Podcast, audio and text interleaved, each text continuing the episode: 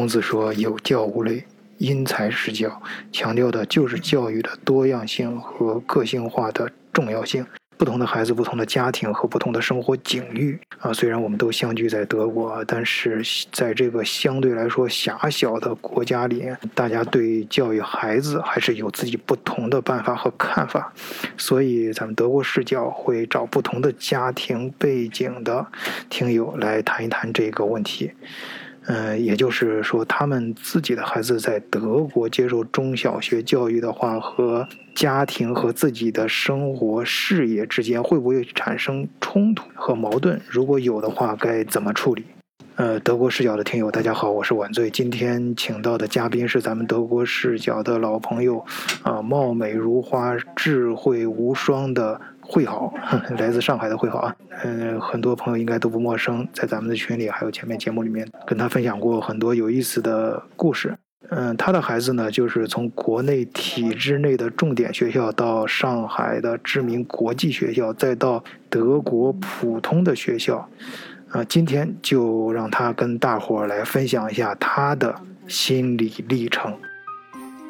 换一个视角，也许世界大不一样。以德国视角，晚醉为你评说天下事。嗯，晚醉你好，嗯，德国视角的朋友们你们好。上一次晚醉让我谈一下孩子在国内读书和在德国读书的嗯区别的感触。这个呢，我们全家还嗯特意安排了一个讨论早餐。嗯，一起讨论了一下这个话题。嗯，我女儿是今年十三岁，她在国内嗯读过体制内的重点小学，也读过呃比较好的国际学校，然后到了德国这里，嗯继续读六年级，今年已经升到七年级了。嗯，相比较来说，感触还是有一些的。嗯，我女儿在国内读。呃，体制内的小学的时候，成绩是呃非常好的，嗯，也是嗯老师的重点培养对象，嗯嗯，但是我们当时心里是，虽然他成绩那么好，但我们心里没有底，因为他们班的同学都是从幼儿园开始就去参加呃黄金阅读啊、黄金思维啊。我们后来才知道，嗯，所谓的黄金思维其实就是奥数班的启蒙。这些呢，我们都没有参加过。等他到了三年级以后呢，嗯，奥数班是不上不行了。后来我们就和他们班里的六个小朋友一起组成了一个小小的奥数班，然后请了一个嗯学而思的老师到家里来讲课。我们六个人的一个小班，嗯，补数学效果非常好，呃，甚至连我的数学都补好了，嗯，但是呢，也造成了我非常非常的焦虑，嗯，因为孩子们在家里面上课的时候，就在我们家的客厅里，那我们都会在后面旁听，家长们会稍微有一些比较，老师提出一个问题，哪个孩子的反应比较快？哪个孩子的反应比较慢？哪个孩子在老师讲完以后还没有反应过来？嗯，所有的家长都看在眼里。那我女儿是永远属于那个老师讲完了，她还没有反应过来的那一个。老师在讲题的时候，她的眼珠一直在眼眶里四下乱晃，给我的感觉就是她根本不知道老师在讲什么。当时我非常焦虑，我我我还甚至跟跟我先生说，我们家女儿是不是智商有问题？然后我先生说，你智商才有问题呢。但是这种情况下，我女儿她一考试，她就能考第一名，但是一上补习班，她就是好像你看着她处于一种神离的状态，永远抢不到答案。在这种情况下，我们上了大概半个学期。嗯，我也非常焦虑，嗯，那个，然后呢，正好工作也有一些呃变化，就变得更忙。后来我我和我先生我们两个商量了以后呢，决定把他转到就是相对轻松的国际学校。我们转学的时候呢，他们就是体制内的老师呢是非常非常非常不同意我们转学的，但是他呢也不能说啊你们不能转，老师跟我进行了非常非常深入的讨论，言辞恳切地说，你们真的不要转学，你们的孩子非常适合体制内的教育，他不需要快乐教育，他能在体制内学得很好。嗯，只要他按照这个轨迹走下去，我能保证他能上很好的初中和高中，考一个很好的大学。嗯，我那一天当面去就是跟老师告别的时候呢，他们的班主任给我大概就谈了四十分钟，然后当天晚上回家又给我打了将近嗯快一个小时的电话，希望劝服我们放弃转学。到后来呢，我们还是转学了。到现在，我们也非常感激他的班主任，而现在我们也还是朋友。呃，我们虽然在体制内读书，但是正好和就是一些社会现象不太一样的是，我们没有给任何体制内的老师送过任何礼品。嗯，因为我们当时的想法是，其实我觉得一个老师他也是要考 KPI 的，他的 KPI 无非就是学生的成绩好。你家的孩子学生成绩如果够好的话，不需要让老师去特别照顾。事实上也确实是这样的。嗯，我们也和他的班主任成了很好的朋友。后来呢，我们转到了国际学校以后呢，嗯，在第一个学期的时间，我们经历了非常非常非常痛苦的心理落差。因为他到了国际学校以后，老师基本上是不管的，完全放任的。他以前在体制内的学校呢，他是一个班干部，老师对他要求比较严格，我们对他约束也很深，他对自己的要求也很高。到了国际学校以后呢，大家都是从零开始，完全没有约束了。他突然从班里的第一名一落千丈。到班里的几乎可以是倒数，而且他体制内的学校，他是班级，他一个班是四十多个孩子。到了国际学校，一个班只有二十多个孩子。想想我们当时的心态，我和我先生当时有一种心态，就是我们是在犯罪，把一个好好的孩子，嗯，好像前程都毁了一样的。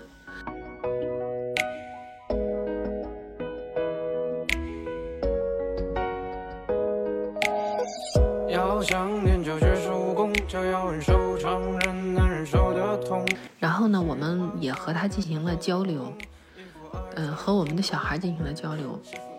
呃，在一半个学期以后，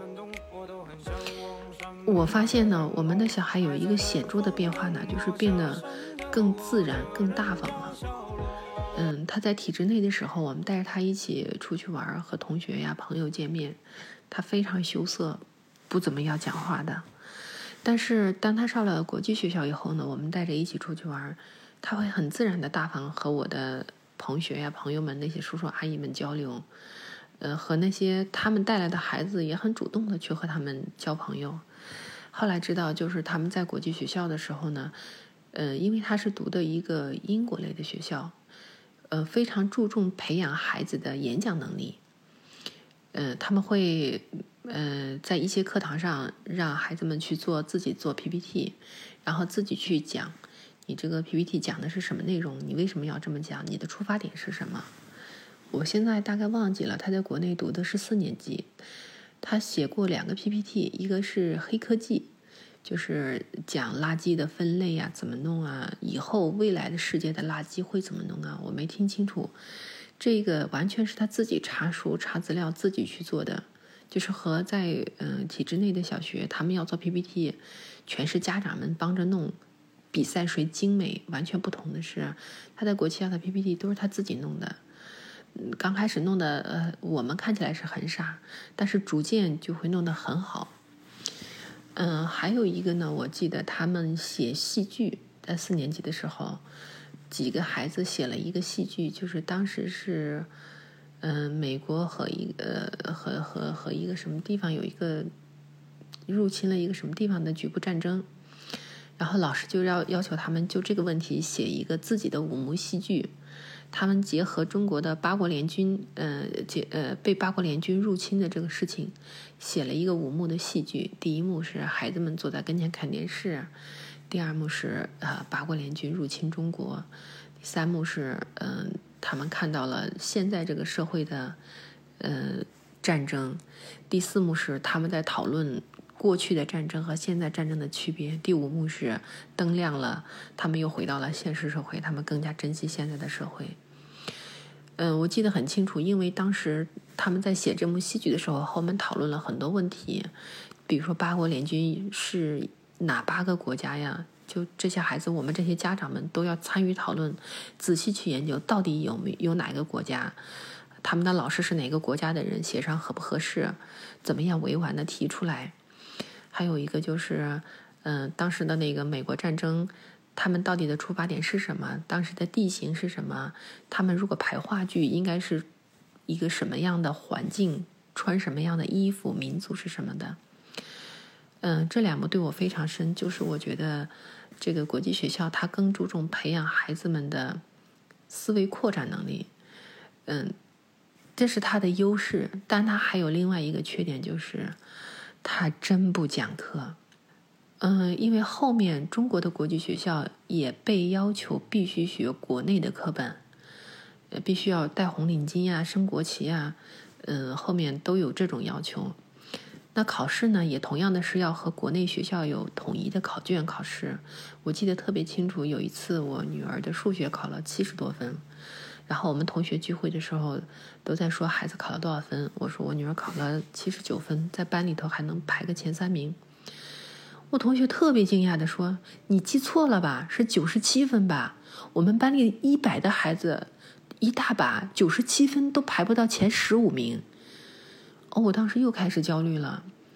哎呀，我想完了，这个这个考试这这一塌糊涂啊，这没有学到知识。怎么办？就中国人，我们是传统教育下长大的人，这完了就那种又是那种万念俱灰的感觉。后来呢，嗯，我们发现学学校确实是真不讲知识，学校讲知识真的是一带而过，全靠你自己去摸索。嗯，学校会把班级的孩子分层，你的数学经过一次测试很好的话，你就去 A 加加班。嗯，中等的话就是 A 加加班，呃呃，最好的时候 A 三个加班，中等的是 A 加加班，差一点的是 A 加班，然后再差一点是 A 班。那每个班级每个层级的数学是讲的不一样的内容，我们那没有办法了，只能继续去请老师补课，或者继续去参加各种现场的补课，又开始了补课的课程。呃，补课的效果也很明显，飞快的就从 A 加班到了 A 加加加班。那同样的，我们以前也认为国际学校嘛，英语应该是一个优势，开始确实非常不错。但是后来随着国家对嗯各种限制，呃，包括后来嗯嗯什么圣诞节取消呀，嗯。后来又病毒，我们是在病毒爆发前，嗯，离开中国的。我们就知道是圣诞节取消，对于外教老师的影响非常大，因为对于外教来说，没有圣诞节，他们不大愿意，嗯，飞到中国来的。他们圣诞节是一定要回家过的，嗯，就导致了外教老师的非常不稳定，严重流失，然后流动性很大。我们觉得孩子的英语，嗯，也没有得到很好的发展。呃，怎么办呢？呃，还是继续要在外面补英语，又是一个补课，补英语、补数学，这些都是非常非常昂贵的。嗯，我嗯现在都不太敢想，我已经忘记了具体的数额。我自己想说那个数额，我都觉得好像不太可能吧。但是只是记得是一个非常惊人的数字，就是十万块。多少节课这样吧，都是一次性交掉。嗯嗯，然后呢，孩子们在国内呢，嗯，在国际学校里呢，兴趣确实是得到了长足的发展。比如有的孩子喜欢服装设计，我们有一个很好的朋友，他的孩子是服装设计的天才，参加了一个服装设计的一个兴趣班，嗯，然后就参加服装设计比赛，马上就能拿到一个特等奖，这个就是天赋。那他要去发展这方面的天赋呢，嗯，也要去专门的学习，又是一笔费用。嗯，有的孩子喜欢画画，嗯，那肯定也是要去专门的画画去学。我们的孩子要学，嗯，我们是在学琵琶，学一门乐器，嗯，那还要也也是要专门的去学，也在学画画。我们还，嗯，孩子们的兴趣确实很广泛，也很健康。我们比如说，孩子们有去打高尔夫球的，有去滑雪的，有去打网球的，有游泳的，有羽毛球的，有乒乓球的。但不管怎么样，这些都是要靠专门的教练、专门的场地，甚至去专门的服装、专门的专门的巡回赛，不断的孩子们才能有提高，才能长见识。嗯，算下来，我们都觉得真的，嗯，真的是碎钞机，而且是二十四小时工作的碎钞机，就是钞票往里面填。孩子，你钞票填的越多啊，孩子长得就就特别好看，就像种花一样的。你反正弄了，它就会长得特别茁壮呀，看着水灵灵的。稍微哪一点钞票没有填到，嗯，你就觉得，哎呀，好像他这一块长得不是很健康。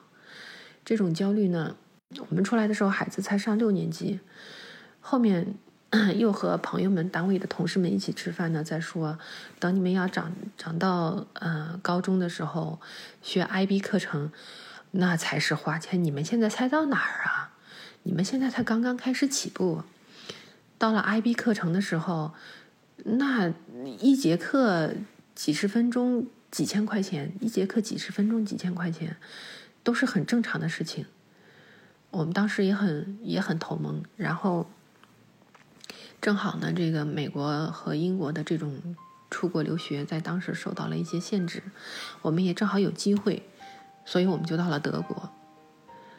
嗯，所以我们对于德国的教育呢，就有一个很直观的比较。我们到了德国以后呢，刚开始发现它只有半天课，上午上课，下午就没课了。这个我们还是比较适应的，因为我们在国内的国际学校呢，嗯，基本上也都是三点多放学了。这一天课呢，我们也认为没学什么，全靠全靠补习班提着这口气。没有补习班，我们觉得在国际学校就是为了身心健康吧。家长们都是抱着这个心态了。后面，那来了以后，在在德国学校里头，不管怎么说，他讲一些内容，他在学习。他在读书，然后我们也看了孩子们的这个聊天群，在因为在国内孩子们也有班级的微信群，我们发现国内的孩子们在班级的微信群里聊的五花八门，除了不聊学习，什么都聊。但是在德国他们的这个聊天群里，嗯，WhatsApp 的群里，他们是只聊学习，也是聊的五花八门，但是除了学习什么都不聊，没有人在群里面聊天。嗯，这个我们虽然德语不是很好，但是我们看到这个内容，心里会有一个比较，觉得嗯，这个氛围还不错。然后呢，到了德国以后呢，我们其实德语刚开始都是零基础过来的，都不行，也需要请老师来补课学德语。现但是小朋友相对学的比较快，现在也上课快一年了吧，基本上能听懂。特别复杂的还是有困难，但是基本的交流，嗯，还可以了。我们也觉得进步还可以，嗯，然后在学校呢也学英语，呃，拉丁语。我们因为选了拉丁语，之后呢可能还会要学法语。我们是觉得就是在这种情况下，我们也没有嗯专门的请老师去补昂贵的这个外教课程。嗯，还能够学到很多种语言，就觉得像捡到便宜一样。因为我们在上海学语言，除了特别昂贵的时候，呃，时间也是一个非常头疼的问题。因为从上海从一个地方到老师呃补英语的那个地方，往往堵车堵得要命，一路堵过去。到那里停车是一个非常大的问题，到处找停车位，来停车一个小时十块钱这种。都已经觉得能停到车位都是很好的了，然后要接，然后要一路堵回来，各种就是各种程序也很麻烦。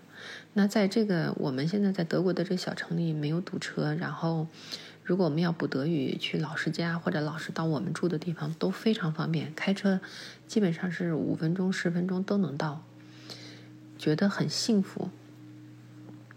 然后嗯，这将近大半年的时间学下来呢，也觉得。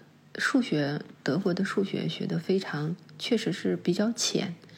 但是他们呢，就是我们做过一个比较，德国的数学呢是立体式的学，就是从面一直往下切，切一块儿，一直切到底。比如说它是一块蛋糕的话，从上往下一刀切到底，它是立体式的学，把这一点一直学到最深入，然后往里面挪。中国呢是平面式的浮切，横着切一刀，先学。一个平面学完了以后，把上面一面去掉，再往下切，是整体的逐渐从浅到深。而德国呢是立体式的从浅到深，从浅到深。嗯，我女儿就是中国的孩子，也可能都差不多吧。对于数学压力不大。嗯，基本上只要这些数学的词能认识，题就能做对。嗯，英语的压力也也还不大。嗯，现在主要是德语的课程和嗯和德语相关的课程，比如说历史呀、地理呀、德语语言啊，嗯，但是他的感觉是他学的很快乐，嗯，在学校里头每天上午读书，下午回来呢，他要学德语，然后学一些学校的内容，然后玩一会儿。他觉得挺好的，非常幸福。他也没有觉得学的比国内的课程少。我们也觉得，呃，如果在德国的这个体系下一直坚持的读下去，他应该是可以读到一个比较好的教育。不需要像国内那么穷凶极恶的去恶补，然后还不知道能不能受到一个比较好的教育。所以我们就是，嗯，星期六早餐全家讨论了以后，讨论的结果呢，就是我们觉得，嗯，我们还是比较喜欢德国的这这一块的教育，嗯，也觉得挺有信心的，也觉得，嗯，收获到了挺多的东西。德国的。读书这边是会越来越深的。我有一个亲戚在这里，他有一个比较形象的比喻，就是，呃，德国的孩子小学呃幼儿园就是玩儿，小学也基本在玩儿，嗯，幼儿园和小学和中国的幼儿园和小学是没有办法比的，就是德国的孩子的小学生和中国的小学生学的知识比起来像个傻子一样的，但是到了初中、高中，你感觉嗯不到他们之间对于某些知识点。德国的孩子理解的更深，而呃中国的孩子可能做的更快，反应更快。但是到了高中毕业的时候呢，中国的高中毕业生的知识量和知识深度就没有德国的高中毕业生的知识量和知识深度那么多了。就是德国的高中毕业生的知识量和知识深度超过了中国的孩子。虽然他们做了那么多道题，我们我们当年高中毕业。我们高中毕业的时候都是人生知识的巅峰，知道这一辈子知道最多的知识和最完整的知识结构。嗯，我因为我们的孩子还没有经历完这个阶段，我还不能不能做出这个判断。但是我的亲戚他们有这个判断，所以我们就对德国的教育，嗯，更有信心了。我我也期待着我的小孩能够在高三的时候达到，嗯。他能够达到的那种足够的知识量的深度和宽度，谢谢。好的，非常感谢会好。如果听友们想了解更多有关德国的教育、生活、工作、经济等等各方面有趣有用的讯息，除了收听和参与咱们德国视角的节目之外，还欢迎参加咱们德国视角的听友群，和世界各地的小伙伴共同讨论有关德国的话题。入群方法请看节目简介。好，今天节目就到这里，谢谢大家收听，再见。